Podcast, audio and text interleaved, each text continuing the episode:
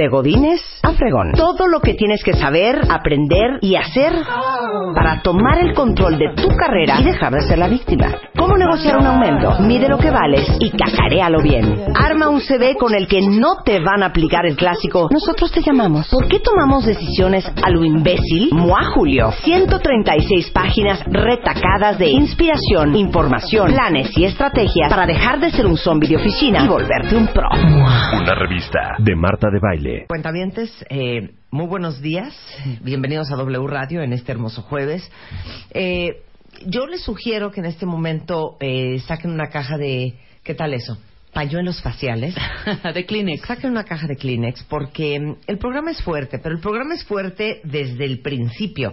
Digo, vamos a hablar sobre todo lo que no sabían ustedes sobre el hígado, vamos a hablar sobre las siete caras que tiene una mujer, inspirado en las diosas griegas con Aramán Orihuela. Pero este tema con el que vamos a empezar, no tienen ustedes idea las ganas que tenía de hablarles. Las ganas que le traíamos. Las ganas que le traíamos a este temita. Y cero vamos a poner la canción de Mana, César. No. ¿Cómo Bueno. va? ¿Cómo va? Te lloré un río, pero no Ahora ro- llora. No, no. Te lloré todo un río. Ok, eso no vamos a poner. Ahora Eso no vamos a poner. Miren, ¿Qué? está con nosotros ahora sí que eh, un dúo de agasajo. Un do dinámico. El doctor Eduardo Calixto, nuestro, ya saben, doctor en neurociencias, neurofisiólogo por la UNAM. Bienvenido, Eduardo. Muy buenos días. Y lo juntamos, fíjense qué bonito combo les vamos a ofrecer esta Ajá. mañana, con el doctor César Sánchez Galeana, que es oftalmólogo, cirujano oftalmólogo. Porque hoy vamos a hablar de algo muy duro. Ponme mi canción. Qué bonito. ¿Cuántas veces ustedes no han llorado? No han llorado por una pérdida. No han llorado por una ruptura. Escuchen esto. Now you say you're lonely.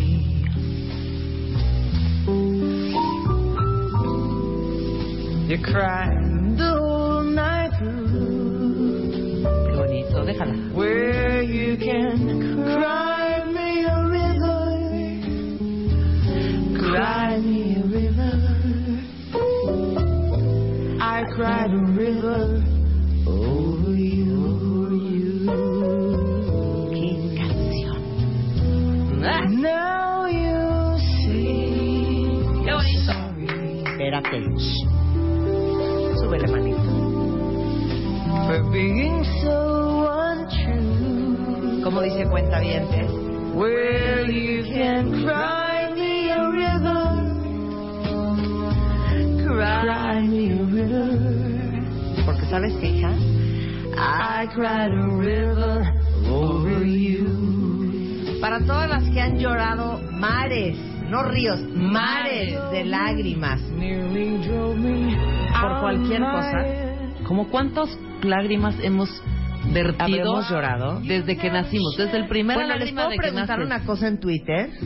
Sí. ¿Cuándo fue la última vez que lloraron? Remember, I remember that you said. ¿Cuándo fue la última vez que lloraste? Hijo, mano, creo que viendo alguno de esos videitos virales de maltrato o de alguna cosa, una semana, más o menos, viendo de A todas ver, las mañanas, doctor, ¿cuándo fue usted la última vez que lloró? neta, neta cuando, César. cuando la cuando yo de la que yo me acuerdo más No, pues eso fue hace años. sí. sí hace muchos A años cuando vi Titanic O sea, tienes una enfermedad O sea, una por llorar por enfermedad. Titanic para empezar. no O sea, ¿quién llora en Titanic? salí muy emocionado ¿Quién llora en Sí. Titanic? ¿En cuál parte? Bueno, al final En la de... Cuando se hunde el barco. No, ¿yo sabes en qué parte sí lloré? Neta, cuando están los músicos. Es Esa escena es bruta. Cero lloré en Titanic. Gran- No, hija, Cero ¿qué te lloré en? Titanic. Y aparte, oye, lloraste como en 1998. Sí. Bueno, ¿De sí, cuándo fue- es Titanic? muchos años. ¿De cuándo es Titanic? ¿Me pueden decir? dije cuando más me acuerdo 2000, 2001, 2009, 2002, 2009, 2007, 2028, 2034. 74, 96. ¿Es neta que es la última vez que lloraste? No, no, no. ¿Es del es el recuerdo más 96, intenso Titanic? de cuando lloré. ¿Es del 96? Claro sí? que no. Bueno, a ver, Eduardo Calixto. Eduardo Calixto es un hombre que llora. ¿Cuándo Sí. fue la última vez que lloraste? Y ahorita, hoy en la mañana. Ay, no. Hasta ¿Cuándo en el programa lloraba? Calixto. La muerte de mi mamá. La muerte de mi mamá en el 2010. Ay, no. Fue- La última vez estamos diciendo, Eduardo. La última vez así como tal. Sí, pues así. ¿Lloraste en el programa? ¿Lloraste en el aquí? programa, ¿En qué sí. momento lloró? Sí, cuando me despedí, que me iba y que tenía yo la nostalgia de no. Claro, que te fuiste No, a hicimos un España. ejercicio. Y sí, y además con Rebeca hicimos un ejercicio en donde hizo un recuerdo. Sí, hicimos un re- unos recuerdos y, lloramos Fue muy emotivo. recuerdos. Sí, sí, sí. Mira, esta, no puedo creer que lloraste con esto, César. En mi vida te voy a dejar de molestar. Near,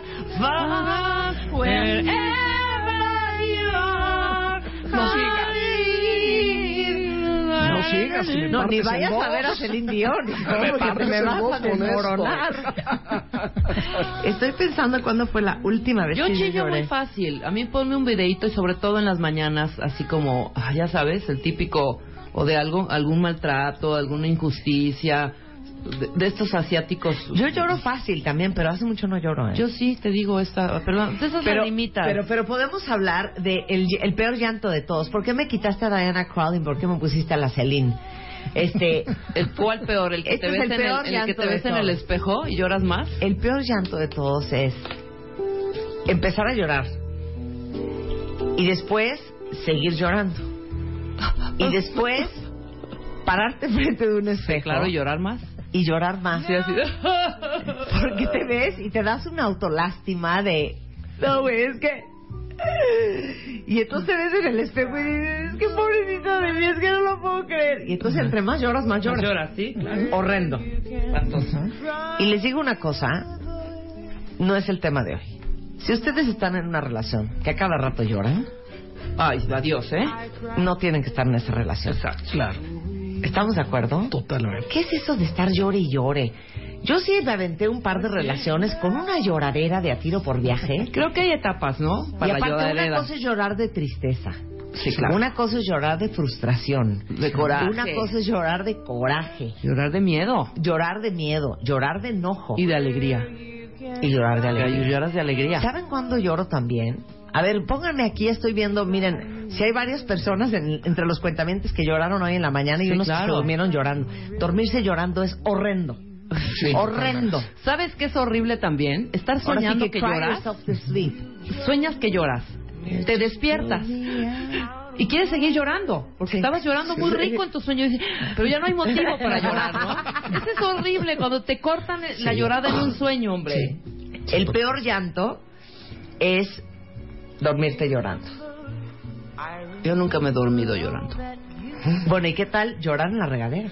Llorar en la... Uy. llorar en la regadera ¿Sí? es tristísimo. Yo lloré en la regadera durante una semana que fui a hacer un proye- proyecto a Toluca. Estábamos en un, en un hotel, toda la producción. Todas las mañanas yo lloraba. no quiero. Ay, no ya, quería estar ahí. no, es horrible es llorar. espantoso. Es muy fuerte llorar. Y yo le decía a mi amiguita, a mi compañerita. Luisa, "Tú ¿cuándo fue la última llorar". vez que lloraste? Fue hace un par de semanas. ¿Qué te hizo el barbón? No, no, no. Sí. Este, ¿Qué te hizo? Murió Estúpido. algún un, pues un ex compañero de amigo de la prepa, amigo de muchos amigos. Yo no era tan cercana a él, pero sí Se ver a toda la gente que yo quería claro, llorar por él. Publicaron varios videos de pues ellos como teniendo el último brindis con él y cosas así y lloré. Y Sí. lloraste. No, pues, Luz. ¿cuándo fue la última vez que lloraste? Hace como un año. No, ¿cuándo No, lloraste? hace como una semana. ¿Por qué lloraste? Luz? De frustración. ¿Ves? ¿Ves? Sí. Sí, claro. Ay, ¿Qué no te compró tu mamá? Uy, ojalá no fuera lo que pasó aquí. No me acuerdo qué pasó, que me enojé que mucho. lloraste y de me a llorar. frustración. Mira, mira. No es cierto, Luisa, tú lloraste hace una semana. Claro, con el ejemplo. Y lloraste el- por mi culpa. Ah, no, no fuiste tú. ¿Quién fue? Ah, no, en mi oficina. Ah, no, le dije a alguien y lloró. Ah, no, pero Lu- Luisa, ¿no lloraste por un ejercicio que hicimos? Que te dije, llora tú, ¿por qué estás llorando? Ay, claro, ¿por qué lloraste? Cuando vino Cala. Cuando vino Cuando Cala. vino Cala, vino Ismael Cala Lloré hablarte con la Cala. vida Sí, y, lloró Luisa con llorando. Bueno, yo ¿qué- lloro mucho en este programa. Es que ya me iba a bajar. Oye, Yo pero lloro mucho en este programa. La chismosa. ¿Y por ¿Qué, ¿Qué le dijiste a esa persona que le hiciste llorar? No, la regañé de algo, pero se puso a llorar y entonces luego se estaba riendo porque me dijo, qué oso. Porque te lo juro que cero estoy llorando porque lo- por lo que me dijiste. Sí, no, porque estoy llorando frustrada. por un cúmulo de cosas que pasaron esta semana. Ah, ajá. Entonces yo así de, y entonces Blanca regañándome de, ya le hiciste llorar. Y yo, ¿verdad que no te hice llorar? Yo, no, no, no me No, hiciste yo sí llorar. les voy a recomendar algo. Lloren lo que quieran. Em, Sí, no lloren de trabajo, fíjate. No, vale, no les vale la pena. De Es trabajo. más, No, Fíjate. pero te frustras y sí es No, bueno no, no. sacarlo. Pero Está bien, después- vete al baño a llorar. O Sí, sí, exacto. pero no en el trabajo. Sí. Sí, pero No no, de exacto. trabajo, te pero paras no O sea, si te regaña tu jefe y lloras, no. No, exacto, no, lo hagan, no, es buen, no es bueno, Sí. porque ahí muestran esa parte vulnerable que no quieren mostrar ante ese ser Mm-mm. poderoso. No, es que no ese es el punto. Sí, también Es eso. que, tiene- bueno, ¿ustedes tiene que ver. vienen de oyentes o qué? No, O sea, te voy a decir cuál Eduardo es y el Elisa se punto. rayan. ¿Cuál es el punto de llorar No, de veras, jefe? qué pesadez. Ah, pero les voy O sea, decir los una clásicos cosa. de como no es mi tema. Se quedó pensando en Jack. en- O sea, Sí, exacto, en Jack y en- Rose. Pero les Rose. voy a decir una Quiere ver cosa. Titanic de nuevo. No, les voy a decir una cosa. Les voy a decir por qué no es bueno llorar en el trabajo. Porque el trabajo es algo 100% racional. Sí, totalmente. Es no totalmente la emoción. racional, es totalmente práctico. Entonces, llorar en el trabajo es mostrar que confundes la parte racional Sí, con la con la parte emocional. Y eso es lo que nos hace seres humanos. Pues ahí vas, el ahí vas a descomponer la alegría. El llanto es lo característico de la especie humana. Y aunque están viendo videos del elefante que llora cinco minutos porque perdió a su mamá, o del changuito, del perrito que ¿Y está Bambi? llorando ante la tumba ¿Y de, Bambi? ¿Y Bambi? y- ¿Y Dumbo? Pobre, pobre Dumbo. ¿Y Dumbo? Bueno, ¿Y ese elefante es anecdótico. Sí, Lo claro. que pasa es que Y ahorita, ¿y Disney- Nemo? Ay, Nemo. Nemo. Sí, Ay, Nemo. la de Monster. ¿Cuál que, monster? se mu- que se le va Soli. Yo lloré. Yo lloré con Monsters No, Inc. ¿saben, ¿saben en qué película lloré? Desde que empezó hasta que terminó. ¿Cuál? O sea, no fue una ventana al cielo. No fue el campeón. No fue el campeón. Él no fue Kramer versus Todo mundo, todo Kramer, mundo nada de campeón- esas. como lloró en el campeón. Lloré impresión. desde que empezó la película sin control en Bebe el porquito valiente. Bueno, La primera escena, cuando le quitan al bebé a la mamá, ya ahí empecé a llorar. Sí, ya la lloradera. Yo con Cinema Sin Paradiso, parar. fíjate. Desde el primer momento. Bueno, Cinema Paradiso no doy crédito como lloré. Y les voy a decir qué película Y no es nunca he visto. tanto. Alfredo, Alfredo. Porque sé que si la veo, vas a llorar. voy a llorar sin parar. Nunca he visto Happiness. Ay, Vas a llorar. no puedo, Happiness no lo puedo manejar. cosa No lo no- puedo manejar. Pero ya es no lo puedo morbo, ¿eh? manejar. Ya cuando quieran llorar, vean Happiness. Ya ahorita quiero llorar. Sí, Hay una película Sí, no- que se no llama, sabes. no recuerdo cómo se llama, pero es con Anne Hathaway y Jake Gyllenhaal. Ujú. Ella tiene Parkinson. Ay, pues sí Ah, la vi. claro, lloré Sí la vi. y lloré. No, cero lloré. Y lloré. ¿Saben con qué- a qué película nunca voy a ir? A ver, jamás. ¿Cuál? La vida es bella. ¿Nunca la has visto? Nunca la he visto. Pues eso es Y una no hermosa la he ido a ver y no la veré jamás porque sé que me voy a destruir. Todo lo que tenga que ver con niños y animales me muero. Bueno, es que Benini es un chantajista de las Claro. emociones. Pero lo bonito de la vida no, es no, bella es cómo No, cuentan no, la historia, sí, porque realmente Porque no en realidad tiene un ver. final feliz. Ajá, no, no, cero feliz, ¿eh? Es, te voy a decir porque ya. Lalo nos va a explicar eso, porque te metes, o sea, generas empatía, es lo más humano, como decía César. Entonces no puede haber, no puede un tocar puedes una no fibra llorar. más profunda que sentirte empático con el dolor de alguien más. Sí, No totalmente. quiero ver la vida es bella. De ¿Y saben hecho, cuál cuando- es cuando llora tristísima? alguien, la misión es tristísima. La misión no tanto. Ay, la misión, Hija. con la, eh, música de Ennio Morricone. Sí, pero no, la bueno, música, ¿de qué la escena y la música son unos paisajes Y maravillosos. mi gordo de Niro, no, hombre, subiendo con en un peñasco con una cruz, no. A ver, los humanos, como decía, son los únicos seres vivientes que lloran en respuesta a emociones o al dolor, ¿no? Correcto. Porque los perros lloran, Sí. Pero no les salen lágrimas. Puede ser No, como sí. un, como un ¿Los perros les salen lágrimas? Sí, claro. tiene, ¿De llorar? todos tienen Sí, lágrimas. tienen es una No, cosa para no, lubricar. A ver, espérate. ¿Le salen lágrimas? Se le ve agüita en O sus sea, tienen ojitos. lagrimales, pero no lloran con lágrimas. Ah. Estamos de acuerdo. De Y no por una emoción, es más como una reacción como con nosotros cuando lloramos de bebés, por una alerta, un dolor, un, algo físico. Claro, que quieren fun facts. Fisiológico. Esto es una joya. Las mujeres lloramos cuatro veces más que los hombres, ¿ok? Lloramos lo mismo hasta aproximadamente los 13 años de edad. Y luego, de los 13 años, las cifras cambian totalmente. Las mujeres, 30 a 64 veces, hasta 6 minutos seguidos. Y los hombres, entre 6 y 17 veces, y lloran máximo 4 Cuatro minutos. Sí, hace sentido. Ahora, les voy a decir otra cosa, porque las mujeres lloramos más que los hombres. Yo no sé si es porque, será Eduardo, porque a los hombres les dijeron que no deben llorar. Dicen que, Que los los hombres no deben llorar por una mujer que ha pagado mal. Pero yo no pude. De contener mi llanto. Cerrando los ojos, Me puse a llorar. Claro. Ya quiero esa canción ahorita en mi cara. Híjole de niño. ¿qué es? Es cultural. Son tres elementos básicos, el cultural, el psicológico y el biológico. Al- el psicológico es cómo aprendimos, Sí.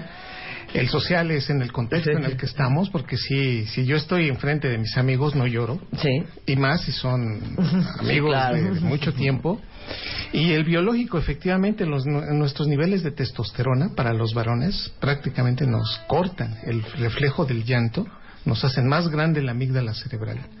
Y en ese contexto, en esa apreciación biológica, nos cuesta trabajo. Ahora, trabajo, claro. después de los 35, 40, 50 años ya nos hacemos chillones. Entonces sí, es cuando dices, oye, pero papá, tú no llorabas antes, déjame, ¿no? Sí, no, pero te estás graduando. Pero les digo una cosa, ahorita con este tema de que las mujeres lloramos cuatro veces más que los hombres, les voy a pedir un favor a todos los hombres que escuchan este programa. Ya está mi canción, pónmela. A ver. Qué cosa Leo Dan, bonita. ¿no? ¿Quién era? Cuando te perdí, no me conformé Joya. con la realidad. Un presentimiento en mi pensamiento me dio la verdad. La humilde casita que fue nuestro nido, quedó. Solo tu perfume quedó en el recuerdo de aquel gran amor. Va. Tu procedimiento no. me hizo padecer, dejando en mi pecho una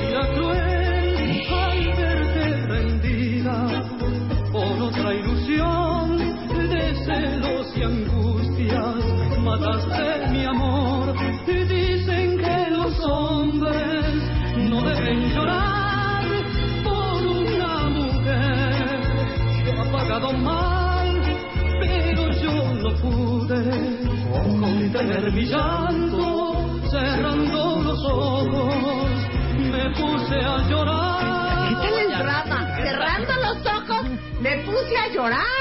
Es más difícil. Claro, es más Y difícil. luego pónganos esa que dice... Déjenme si estoy llorando. Pero les digo una cosa, yo iba a decir algo ahorita. Con esto de que las mujeres lloramos cuatro veces más que los hombres, yo les voy a pedir un favor.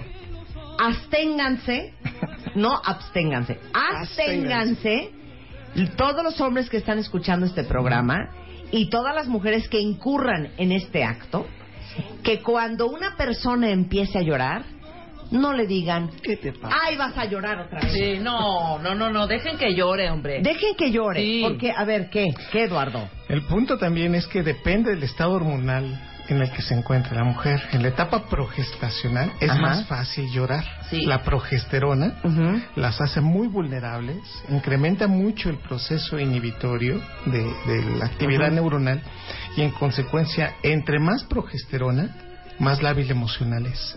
Y hay un punto importante de eso, a nivel biológico. Nuestras neuronas en espejo hacen que entendamos el, el- el llanto. lo que yo hice en ese momento no habla bien de mi salud mental. O sea, una gente que está llorando no puede reírse del llanto de otra persona. Claro, porque eso significa que tus neuronas en espejo no, No están están funcionando. No eres bien. empático. Entonces, claro. automáticamente tenemos que empezar la empatía de alguien que está Ahora, llorando. puede ser que la señora ha llorado tantas veces que las neuronas en espejo del señor ya no reaccionan. Ah, eso también Eso sucede. también puede Sí, ser. Por supuesto. Exacto. Nos desensibilizamos. Bueno, a ver, eh, ahora vamos a hablar de las lágrimas. Empecemos por la parte técnica. A ver, doctor César Sánchez Galeana, ¿por Sí. qué las lágrimas son saladas?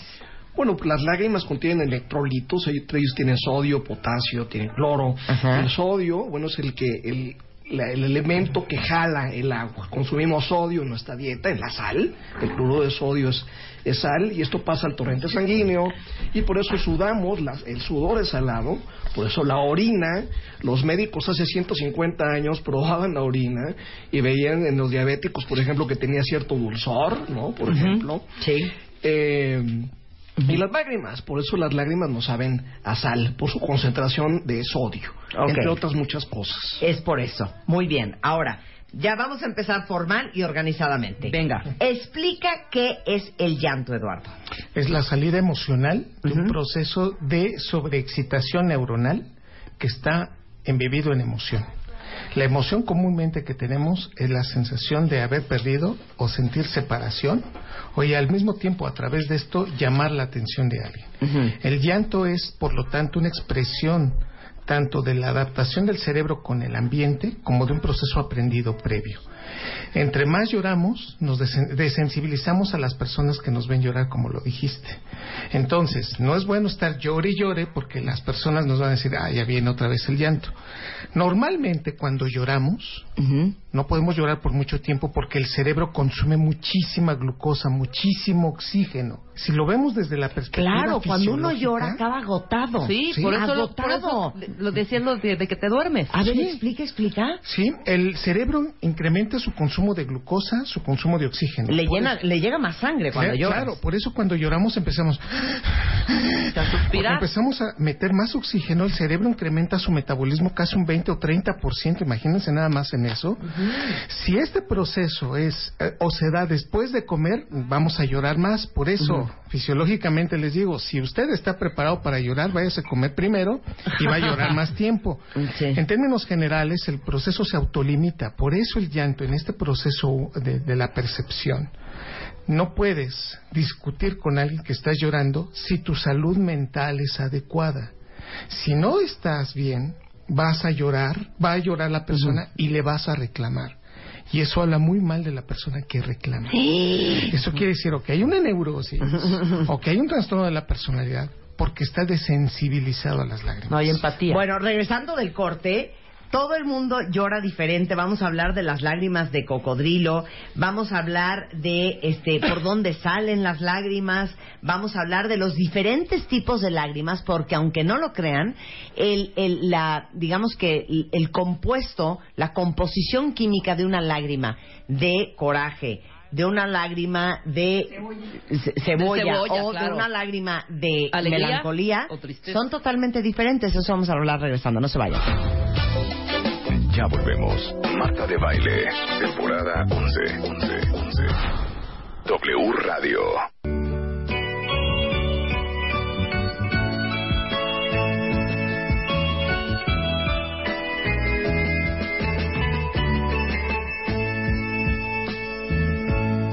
Déjenme si estoy llorando. No tiene abuela la voz de este señor. ¿Quién es? ¿Quién es? Los ángeles negros no tienen abuela. Bárbaro. Déjenme que estoy llorando. Oigan, estamos hablando del llanto. O sea, ahora sí que este programa es una oda a las lágrimas. Tenemos desde al doctor César Sánchez Galeana, que es oftalmólogo, hasta el doctor Eduardo Calixto, que es neurofisiólogo, y les estamos eh, eh, explicando desde la composición de una lágrima hasta qué pasa en el cerebro cuando lloramos. Y antes de irnos al corte nos decía Eduardo algo súper interesante. El, cerebro eh, recibe más sangre cuando uno llora, la corteza cerebral utiliza más glucosa y oxígeno y por eso cuando lloramos aceleramos la respiración, y nos sentimos muy cansados y una de dos, o después de llorar mucho te da hambre o después de llorar mucho te da sueño. Y antes de irnos al corte íbamos a explicar que el llanto tiene dos episodios, Eduardo. Sí, un proceso consciente y uno inconsciente. El proceso consciente es inmediato. Te enganchas automáticamente del evento, activas áreas así cerebrales de reconocimiento, de reflexión y de proyección. Por eso llorar, no, no, no te pueden decir, ay, es que no lo pensé, no si hubo un proceso que lo desencadena, buscamos a veces llorar, vamos en la clandestinidad de nuestro cuarto o, o en el coche y te pones una canción como la que acabamos de escuchar o escuchas a José Obras completas después de que cortaste y viene el llanto porque te tranquiliza. Claro, el proceso es consciente. Pero después viene un proceso inconsciente que es la activación de áreas subcorticales que está dándote vueltas y reverbera la información. Y entonces el inconsciente también se hace un proceso del cual no puedes controlar. Ejemplo, se te empieza a activar ¿no? algunos pares craneales como el 2, 3, el 6 y ante esa activación de esos pares craneales viene desde el lagrimeo hasta la sensación de no poder inhibir las lágrimas. Por lo tanto, este proceso de activación cerebral, cuando ya es inconsciente, ya no, ya no nos enganchamos con, ya no podemos ni siquiera pararlo, y cualquier cosa que te dicen en ese momento es solamente para incrementar la emoción. Imagínate nada más en esto, cuando te dicen, ¿por qué lloras? Más llanto.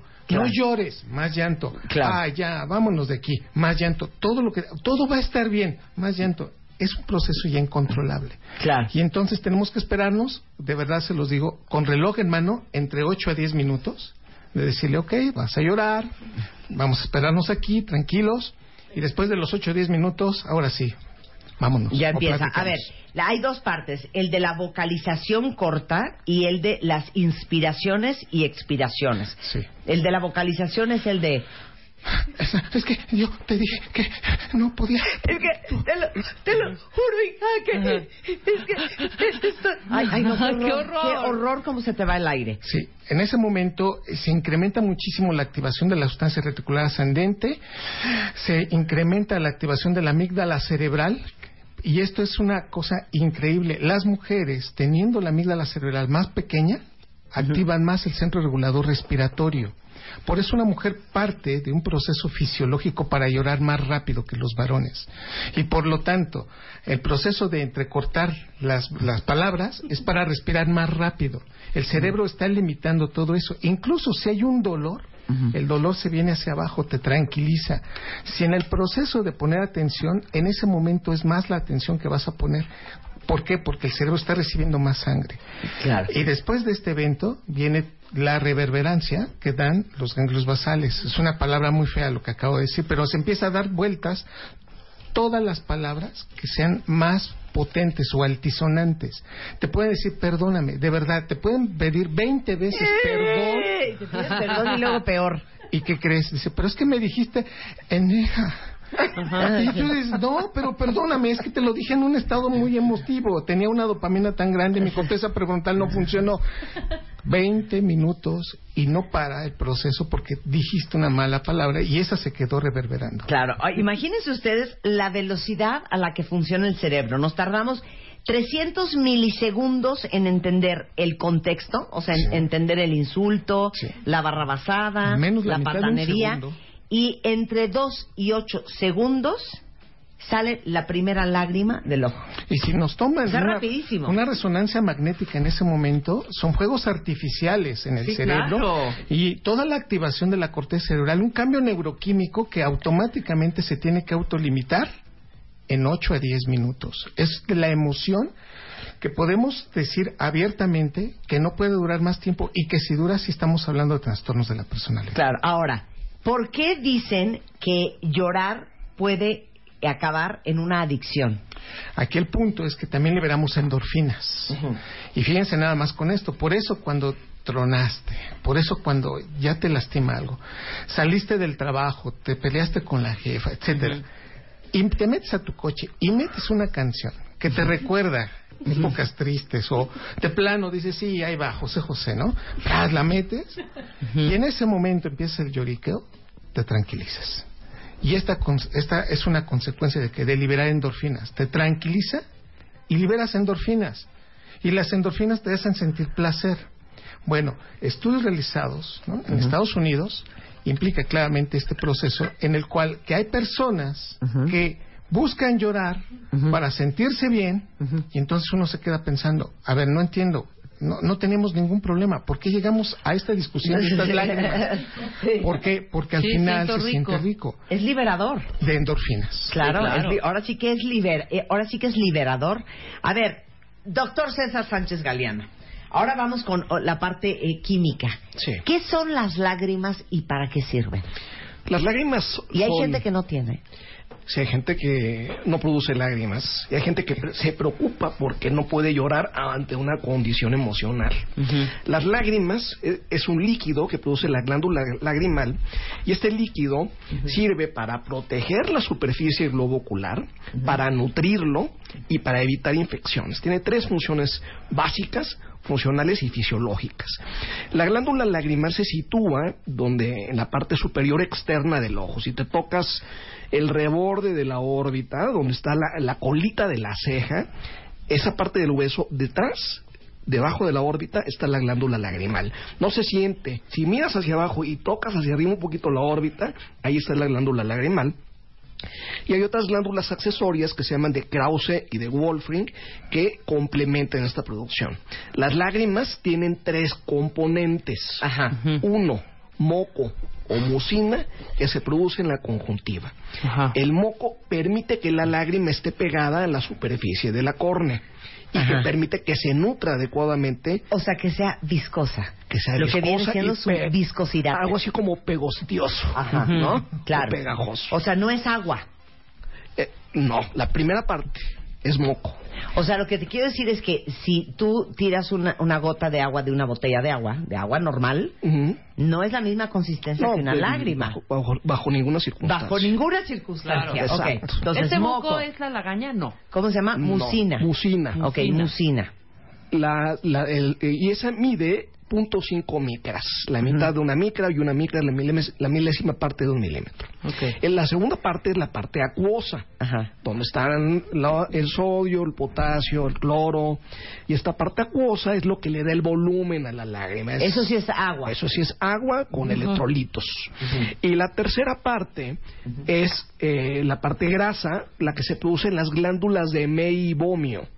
Las glándulas de meibomio son las que están detrás de las pestañas. Cuando se pintan, cuando están ante el espejo este que magnifica y se pintan la pestaña, siempre ven una, ray- una serie de, de puntitos blancos o de perlitas. De, de puntititititos. Sí, esas son las glándulas ¿No son de esas meibomio. las que si se tapan te salen perrillas? Esas son. Pero a ver, entonces ya no entendí una cosa. De, de lagrimal no sale la gota que tiene ya incluida mucina, agua y el aceite. Sale de la glándula lagrimal. O sea, las, las lágrimas se producen en la glándula lagrimal que está en la colita de la Por eso, pero salen del lagrimal. No, o sea, del, en, la- del- en el lagrimal está el drenaje. Es como ¿Qué? el drenaje de la tina. Como la No, coladera. un segundo. ¿De dónde salen las lágrimas en el ojo? O sea, a ver. Ah, ¿de dónde se drenan? sí, sí, no, o sea, yo empiezo a llorar. Sí, ¿De qué tubitos salen? de la glándula lagrimal. Por eso, ¿que sale de dónde? De La lagrimal. glándula lagrimal está, está en la colita de la ceja, debajo Ah, de la órbita. Sí. Y se van al punto lagrimal, de donde se van a la nariz. Ah, claro, por eso. Es en La- lo que todos conocen como los lagrimales, la parte que está pegada a la nariz. por ahí se drenan como en la tina, esa es la salida natural de las lágrimas. Sí, claro. Por ahí, por ahí. Esa van- es la llave. exactamente. Ok. Eh, Y cuando estamos llorando, nosotros producimos punto dos mililitros de lágrima normalmente o en condiciones basales. Producimos 12 mililitros por minuto. 300 mililitros eh, en una en un en un día y 132 litros al año. A ver, no, espérate. No, es que necesito la fisiología de la lágrima. Sí. A ver, ya me están dando ganas de llorar. Ok. Entonces me imagino que el cerebro, Eduardo, manda un mensaje Sí. a las eh, glándulas lagrimales, Es- produzcan sí. lágrimas. Estás con tus punto dos mililitros de lágrima basal, estás normal. Ok. Ujú. Entonces me dan ganas de llorar y ¿qué pasa en el ojo? Llega a la glándula lagrimal un estímulo de, de- de acetilcolina al receptor muscarínico de la glándula lagrimal y la glándula lagrimal empieza a secretar líquido. Ajá. Sí. Este líquido va a través de la glándula la- lagrimal a la superficie del ojo y empieza una eh, producción constante. Entonces, del punto 2 mililitros se va a un mililitro, a 3, a 5 mililitros. Es tanta la producción de agua que no da tiempo de formarse la lágrima completa y en lugar, y es incapaz el lagrimal de llevarla a la garganta y empiezan a desbordarse. En el ojo. Eh, se, se desbordan por las mejillas, Ajá. El- la- las- los vasitos sanguíneos de la conjuntiva por eh, los receptores de, de, mm, acetilcolina se empiezan a dilatar, entonces los ojos se ponen intensamente rojos. A ver, a ver, a ver, esa parte del ojo rojo, ¿cómo es? ¿Por qué?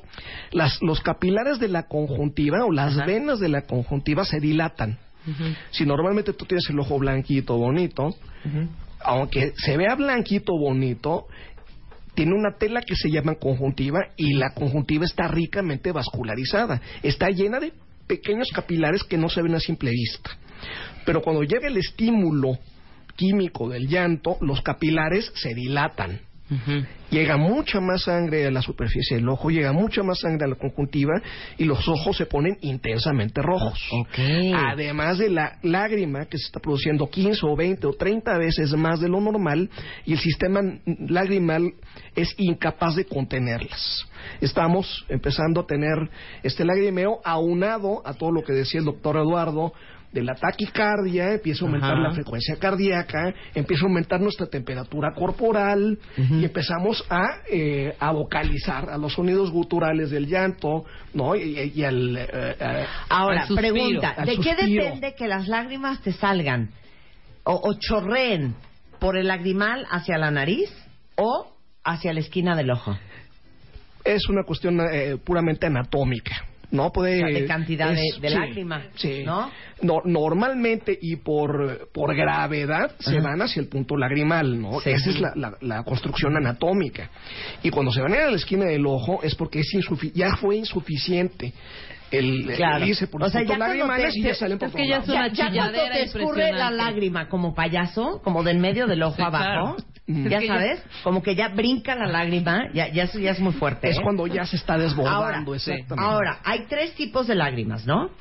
Sí. Basales, reflejas y emocionales. Pongan atención, Sí, cuentavientes. Las glándulas basales son Ajá. las que se producen normalmente cuando estás tranquilo viendo un programa de televisión que no te haga llorar. Pues No- para proteger y hidratar al ojo, digámoslo así. exacto. Ok, muy bien. La segunda son Las las, reflejas. la- las glándula- las lágrimas reflejas, que son las que pues, te cae una pestaña, cuando dices, ayúdame, ¿qué me está pasando? Algo me cayó en el ojo, y que te dice Sí. tu esposa, tu novio, tu pareja, Estoy tu cortando amiga. cebolla. La cebolla es porque la cebolla tiene sulfóxidos y los sulfóxidos al cortarlos se convierten en ácido sulfúrico. El ácido sulfúrico Tiene es- sulfóxidos que cuando se cortan se convierten en El ácido, ácido sulfúrico. sulfúrico. Qué cool explicación. se evapora, el Ajá. ácido sulfúrico es altamente irritante. Si, te cae, si cae una gota de ácido sulfúrico en la piel, la piel se perfora. Ah, te Sí, cae. el ácido sulfúrico es altamente corrosivo. Por eso no entiendo por qué comen cebolla, pero bueno. Exacto. Pero bueno. La cuestión es, es, son cantidades mínimas, insignificantes de ácido sulfúrico como para hacer un daño a la piel, por ejemplo, o- o- o- con una cebolla, pero son suficientes para irritar a la, a la conjuntiva. Ok. La conjuntiva se dilata, se pone rojo el ojo y empieza a producir lágrimas reflejas. Ok. Y luego las emocionales. Y las famosas lágrimas de cocodrilo. ¿Qué piensas o qué dices cuando estas son lágrimas de cocodrilo? Pues que no le sale ni media lágrima. Las lágrimas de cocodrilo son los que lloran falsamente. Ajá. Sí, claro. Los cocodrilos lloran cuando devoran a sus presas porque las glándulas lagrimales de este animal están situadas a muy pocos centímetros de las salivales y por tanto se estimulan constantemente cuando éste come. Y también se cree que llora cuando salen del agua para mantener sus ojos húmedos. Correcto, sería una forma de una- un lagrimeo reflejo, no emocional. Claro. Claro. Porque en, el- en la literatura del siglo XIV decían que eh, lloraban los cocodrilos al comerse a su presa por la tristeza y, Claro y que serían no, es un hipócritas, rollo ¿no? fisiológico. Claro. Porque al final no están sintiendo nada si al final se lo ¿Y comieron, el, ¿no? el bostezo dónde me lo dejas? Como una ¿También lágrima reflejo? refleja. Sí, Oigan, una les voy a tuitear ahorita unas fotos de un estudio fotográfico en el que pusieron al microscopio lágrimas causadas este, por una situación refleja, o sea, la cebolla, lágrimas causadas por una situación emocional y las lágrimas basales, que son las que mantienen hidratado el ojo. Y van a ver cómo las tres lágrimas tienen una composición diferente, es impresionante. Las lágrimas emocionales tienen una concentración alta de ACTH, que es hormona adrenocorticotrópica, y tienen también prolactina. Por eso es lo que decía Eduardo hace, hace algún momento, probablemente las mujeres en sus etapas progestacionales tienden a llorar con mucha mayor frecuencia. Y por eso el hombre, cuando tiene niveles altos de, por tener altos niveles de testosterona, llora con menor frecuencia. En, eh, por ejemplo, en un mes lo que decían, una mujer llora cuatro o cinco veces al mes y un hombre solamente una vez. Y por la cuestión social, por eso dicen que los hombres no deben llorar. Dicen que los hombres no deben Y llorar. hay, y hay un elemento aquí muy, muy interesante. En un estudio en donde se les dieron a oler a varios varones viendo una película pornográfica, Ajá. lágrimas de mujeres que habían llorado por tristeza, ninguno de los hombres genera excitación. Es decir, el hecho de tener presente lágrimas, ellos no sabían de dónde venía el líquido, pero olerlas Ajá. automáticamente inhibe el proceso de excitación. Si por ahí todavía queremos in- inferir fisiológicamente algo, es que si alguien les dice, oye, es que hoy nos toca cooperar, ¿no? Y enfrente de ella, con las lágrimas, él le dice eso, evidentemente él no está, se- no está siendo sensible al componente de las lágrimas. Por supuesto. Oigan, se van a morir de envidia. Pero el doctor César Sánchez Galeana nos trae un lagrimómetro. Explica, por favor. El lagrimómetro es Ajá. una tirita de papel Ajá. para hacer una prueba Ajá. que se llama la prueba de Schirmer. Ajá, Schirmer. Y es Ajá. para medir la, la producción basal y refleja de lágrimas. Ajá. Muy bien. Eh, Como Entonces, ves, esto tiene una cabecita. La cabecita del lagrimómetro Ajá. es para doblarla y se pone dentro del párpado. ¿me lo pongo? Si quieres, sí. ¿Me lo y te va a molestar y en cinco minutos tienes que llenar. ¿Es neta cinco minutos? Sí, es neta cinco minutos. O sea, no está cero padre. está padre esta prueba. No, no está padre. Yo ¿Y no esto qué vamos a saber? Por ejemplo, si yo tengo el ojo Tu lágrima ¿se va a saber? refleja. Sí, sí sabe. ¿Se va a saber? Sí, sí se sabe. A ver, vémela poner. A ver, voy. No está padre. Cuando me operaron, me hizo muchas pruebas Ajá. en los preparatorios y justo una fue la prueba de Shimmer. Es lo, miedo. de toda la operación es lo único que sufrí. O sea, imagínate. A ver, vas. Saber que te A la ver, pongan. va. ¡Ay! ¡No puedo! No lo quites. Ya lo quité. Es que raspa porque moví el ojo. Pero Sí. entonces, cero me quiero hacer esta prueba. No, pues Porque entonces, es, ¿esta es una prueba lágrima qué? refleja. Ajá. ¿Y qué es lo que pasa? Irrita la superficie del ojo Ujú. y la glándula lagrimal tiene que lubricar. Es como si te cae una pestaña. Sí, la claro. glándula lagrimal empieza a producir y producir y producir lágrima y en cinco minutos tienes que ll- llenar 3.5 milímetros, centímetros de la, de la, del papelito. Bueno, no- ¿se la puede poner a alguien que no tenga que, que lo- leer? no, que lo- tú no que tienes lo- que leer, póntela Yo tú. tengo dos lentes de contacto. Ah, ella tiene lentes de contacto. Ay, no se puede. No, porque a ti ya te la hicieron. Ujú. Bueno, ahorita que terminemos el programa... No lo hacemos. Me, me lo Ok. hago para ver cómo. Pero esa es la Ok. escala de Schirmer. Exactamente. De Schirmer. La prueba de Schirmer o la escala de Schirmer. Entonces tiene que llenar Ok. 35 milímetros en 5 minutos. Refleja y cuando es basal se pone una gotita de anestésico y la gota de anestésico te quita la sensación y por lo tanto el ojo deja de arder y ya mide cuánto produces naturalmente en 5 minutos que tiene que ser de un centímetro de la tirita reactiva. Muy bien. Ahora, ¿por qué llorar es bueno y es de buenos, Eduardo? Desde el punto emocional, nos permite sacar físicamente la emoción. Si alguien le dice, oye, ya relájate, es muy bueno llorar. Así como tan bueno es reírse, llorar entonces hace comprobable que estamos realmente relajándonos. Si una persona no está llorando y tiene los ojos rojos, ya nos explicaron por qué. Si una persona está entrecortando las palabras, es que, es que yo te dije desde el principio, eso nos está diciendo que el cerebro no se está tranquilizando. Y por lo tanto, este evento puede hacer que a nivel del sistema nervioso central genere más tensión. Por eso llorar hace que lo emocional se inhiba y esto haga que este proceso nos tranquilice. No llorar sí nos puede llevar a trastornos emocionales, como la depresión, como un proceso de neurosis o por un proceso para terminar muy mal con alguien. Eso es lo que te iba a preguntar. ¿Por qué hay varios tweets aquí que dicen, no puedo llorar? ¿Sí? Y hay gente que de verdad es- puede estar en un funeral perdiendo a un ser querido y no pueden llorar. ¿De Ayer- qué depende eso? Uno, del aprendizaje que tienen. Ya lo traemos de fondo. Lo hemos inhibido y eso nos hace adaptarnos muy mal o nos hace que prolonguemos la adaptación a un sitio o a una situación o a una relación. Pero no hay algo en nuestro cerebro que no funcione bien. No, en este aspecto el giro del cíngulo no está interpretando adecuadamente emociones. Comúnmente las personas que son violentas o los, o los pacientes que tienen psicopatías generan este evento. Entonces, por lo pronto, yo les diría que si están en ese evento, sí tengan que ir con un profesional. Un psicólogo, un psiquiatra puede ¿De ayudar. por para- qué no lloro? ¿Por qué no lloran? ¿De por qué no lloro? Bueno, regresando del corte, bueno, cuando faltan las lágrimas, de eso vamos a hablar desde el punto de vista emocional y también físico en W Radio. Ya volvemos. Marta de Baile, temporada 11. 11, 11. W Radio. Estamos de regreso en W Radio haciendo una oda a las lágrimas y a la lloradera con el doctor César Sánchez Galeana, que es cirujano oftalmólogo, y con el doctor Eduardo Calixto, que es neurofisiólogo, porque estamos entendiendo el evento del llanto desde el punto de vista cerebral, qué pasa en nuestro cerebro y por qué lloramos, o ahorita una pregunta que le tengo a Eduardo porque quiero que ahonde en el tema, ¿por qué cuando vemos a alguien llorar nos dan ganas de llorar? ¿Y qué pasa con la falta de lágrimas, César? La falta de lágrimas es conocido como ojo seco, ¿no? Que es una entidad clínica que es sumamente frecuente y hay di- diversos tipos de ojo seco. El ojo seco evaporativo. Como comentamos, la glándula de mebomio es la que produce la parte grasa de la lágrima. Si no tenemos una buena producción de la parte grasa de la lágrima, la lágrima se evapora mucho más rápido de lo, de lo normal. Entonces el ojo se, se deseca, tiene sensación de basurita, irritación. Paradójicamente, puede haber lagrimeo en algunos casos de ojo seco, porque es, de, es un lagrimeo reflejo. Como está tan seco el ojo y no produce lágrimas basales, la glándula lagrimal tiene que producir lágrimas reflejas que no se quedan en la superficie. Ok. Cuando hay una deficiencia acuosa, es habitualmente eso es por enfermedades autoinmunes como la artritis reuma- eh, reumatoide, Ajá. eh, como el lupus eritematoso sistémico, en el que habitualmente los anticuerpos que se van contra las articulaciones, en la artritis reumatoide, por ejemplo, se van contra la glándula lagrimal. Ah. La desconocen, dicen, a ti glándula lagrimal no te conozco, van, la atacan y la destruyen.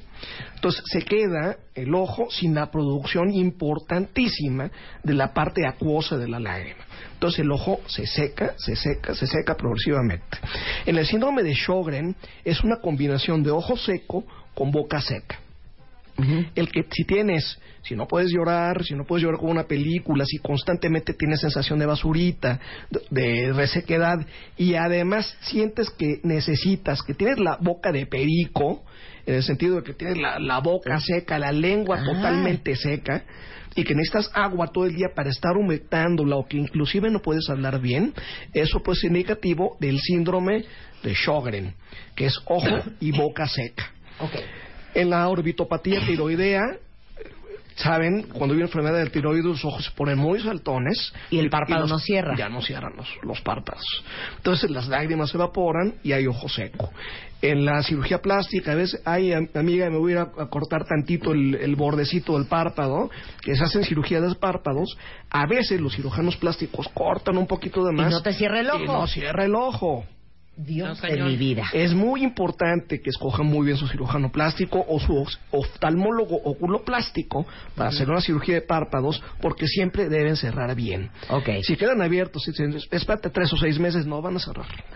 ¡Qué miedo! Ojo seco secundario. Ahí va en la lista de enfermedades. Medicamentos, ¿no? Los, los pacientes que tienen glaucoma, que usan medicamentos beta bloqueadores, timolol, etcétera, hacen que se produzca menor lágrima y se seca. Pa- pacientes operados de LASIK, se cortan los nervios que dan la sensibilidad del ojo y la lágrima se produce menos. Hoy hay una cirugía que se llama SMILE, que es muy similar a, a LASIK, que es un poquito menos agresiva y que evita tanta resequedad. Enfermedades como enfermedad de Parkinson por los medicamentos, los anticonceptivos orales, el tabaco ocasiona resequedad de los ojos con frecuencia y eh, la enfermedad del día, ¿no? que es el, el ojo seco por el uso de computadoras, por el uso de, de gadgets. No se seca como tal por el uso, sino porque parpadeas menos. Si parpadeas 20 veces por minuto, cuando estás con el teléfono celular, parpadeas 10 o 5. Entonces la lágrima se evapora. Se evapora más rápido la lágrima y el ojo se reseca mucho más frecuentemente. Bueno, pero sí hay solución para el ojo seco. Sí, lubricación. Lubricación. Oye, eh, y ya para terminar, mucho preguntan aquí, ¿por qué Eduardo, cuando ves a alguien llorar, te dan ganas de llorar a ti? Primero se activa el giro del cíngulo, interpretamos la emoción. Y este es un fenómeno netamente aprendido desde el primer año de edad y nunca lo vamos a perder. El, el hecho de que activemos el giro del cíngulo incrementa muchísimo la liberación de serotonina y esto hace que la emoción prácticamente se sienta. Cuando tú ves a alguien igual que te cierra los ojos o que se voltea y que, ah, bueno o malo ese proceso, lo interpreta el giro del cíngulo. Por lo tanto, ver llorar a alguien es una interpretación de que es muy vulnerable. Entonces, la interpretación que hace el giro del cíngulo es esencial para eso. Dos, el sitio donde el cerebro tiene muchas neuronas, muchas neuronas espejo, es el giro del cíngulo. Por lo tanto, si, si, sin que tú estés decidido a ponerte triste, nada más de ver dos ojos que están llorando, sin ver el rostro, automáticamente te tranquilizas. Si te vienes riendo, ver a una persona llorar te tranquiliza, Claro. aunque no la conozcas. Pero sí son las neuronas en espejo. Son neuronas en espejo. Y entonces esto viene a ser un cambio en forma inmediata. Por un lado, se incrementa la liberación de endorfinas. Esto es increíble. O sea, no solamente tú te sientes mal, sino también liberas endorfinas. Y por eso el proceso donde hay varias personas llorando se contagia de una manera prácticamente inmediata. Y con esto, bueno, hacemos una activación también muy rápida del hemisferio cerebral derecho. Si nosotros sacáramos un electroencefalograma, veríamos cómo la simetría del hemisferio cerebral derecho se activa, que es un hemisferio cerebral no objetivo, no analítico. El hemisferio cerebral derecho es específicamente proyectivo, pero también creativo. Muchas personas cuando lloran generan el proceso de creatividad y es por eso que vemos las cosas cuando estamos llorando con menos énfasis, digamos, con menos objetividad. Claro. Nos estamos tranquilizando. Y finalmente, el llorar nos genera liberación de oxitocina, generamos empatía. Por lo tanto, cuando más llora un niño, es cuando más empatía también le liberas. Y eso es bueno y malo. Pero eso pasa también con la pareja, porque bueno y malo. Exacto. ¿Por qué es bueno y malo? Porque automáticamente te desarma un niño que llora. Claro, Y claro. entonces caes. O en el una juego. pareja que llora. O una pareja que llora. Entonces el proceso es: están enamorados, llora, se acabó la discusión. Pero cuando ya tienen una relación muchísimo más fructífera, sí dependen de oxitocina, pero el proceso es todavía más cuestionable. Puede ser que ese, ese proceso se haya aprendido y la oxitocina genere, para final de cuentas, un arreglo de muchas cosas. Es más, la empatía ante este evento, pues debemos de decirlo. Giro del cíngulo es más grande en las mujeres y las mujeres liberan más oxitocina que los varones. Conclusión, la proporción no solamente de llorar es más fácil en las mujeres, sino de entender el llanto. Si él llora, las mujeres lo van a entender en forma inmediata. Si ella llora, nos cuesta más trabajo. Lo hemos notado, ¿eh? Sí, lo hemos notado. Sí, Sí, lo hemos notado. Oye, Eduardo, qué maravilla. Muchísimas gracias. Qué diversión aprender del llanto y las lágrimas. Con el doctor Eduardo Calixto, ¿qué? Si me dejas dar nada más un mensaje inmediato. Cuando fui a España, me recibieron tres personas maravillosas porque escuchan tu programa en España. Ay, qué Y me dijeron, por favor, dile a Marta, dile a Rebeca, que las queremos mucho porque nosotros queremos tener un contacto con México. Ina, Mer y Menchu me hicieron el favor de invitarme a cenar gracias a que Ay. escuchen tu programa. Y desde pues aquí, desde saludo a las- México, a las cuentavientes de allá. Allá, a- hasta Salamanca. Un abrazo, muchas Muy bien. gracias. Un abrazo a todos. Gracias, Eduardo. Ecalixto tuitea todos los martes neurotweets. Aparte tiene un libro divertidísimo y muy interesante como para aprender este cómo funciona nuestro cerebro, que se llama Neurotweets en cápsulas de 140 caracteres. Muchas gracias, Eduardo. Gracias. Y el doctor César Sánchez Galeana, nuestro oftalmólogo de cabecera, es cirujano oftalmólogo, especialista en glaucoma, córnea, cirugía refractiva, catarata y LASIX. Está aquí en la Ciudad de México. Lo encuentran en eh, Twitter en arroba Doc Sánchez G. Y el teléfono de tu consultorio, César. Es el 5540-5400 y 1520-1706. Muchas gracias. No, qué diversión. Gracias a los dos por estar acá. Extreme Makeover Home Edition 2016. 10 semanas, 24 horas, 7 días a la semana de trabajo extremo para un cambio total.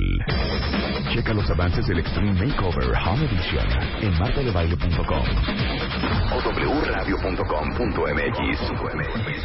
Extreme Makeover Home Edition 2016. Oigan, cuenta bien, a ver, dos segundos antes de seguir al siguiente tema, que se los advierto, es muy probable que necesiten un Kleenex para escuchar la siguiente conversación que vamos a, tra- a tener con el doctor Vicente Alarcón, que es, entre otras cosas, bariatra. Y ahorita les explicamos qué es la bariatría. Pero para todas mis cuentavientes que aman el shopping, déjenme decirles que eh, hay un centro comercial que está en Interlomas, que se llama Paseo Interlomas, que es un centro comercial donde hay desde tiendas departamentales, porque está el Palacio de Hierro, Sears, Liverpool, tiene un parque al aire libre, pista de hielo, food court, juegos interactivos y juegos extremos. Hay más de 40 opciones de restaurantes. Eh, Paseo Interlomas está en Whisky Lucan, frente al Hospital Ángeles de las Lomas. Queda a 10 minutos de Santa Fe, es muy cerca de Tecamachalco, de Bosques de las Lomas. Eh, ahora sí que búsquenlo en Waze. Y la página es paseointerlomas.mx o Paseo Interlomas DF en Facebook o Paseo Inter en Twitter. Pero si no lo conocen, vale mucho la pena que se den una vuelta, está divino. Y justamente porque ahora vamos a hablar del peso, eh, estamos de acuerdo que la última vez que la, la gente de Slim Center, que están tratando de como recobrar la marca, es una empresa que tiene 38 años de experiencia en bajar de peso y este ahora sí que la promesa es bajar hasta 7 kilos en 20 sesiones. Tienen 7 centros totalmente nuevos y si quieren saber cuál les queda más cerca, Marquen al centro de atención telefónica Slim Center. De eso estábamos hablando hace un par de semanas. El teléfono es 1101-5555 o entren a su página de internet que es slimcenter.com.mx para todos los que me estaban preguntando en Twitter que cómo se llama eh, la, la compañía de la cual estábamos hablando hace un par de semanas. De Godines a Fregón. Todo lo que tienes que saber, aprender y hacer para tomar el control de tu carrera y dejar de ser la víctima. ¿Cómo negociar un aumento? Mide lo que vales y cacaréalo bien. Arma un CD con el que no te van a aplicar el clásico Nosotros te llamamos. ¿Por qué tomamos decisiones a lo imbécil? Mua Julio. 136 páginas retacadas de inspiración, información, planes y estrategias para dejar de ser un zombie de oficina y volverte un pro. Una revista de Marta de Baile posible.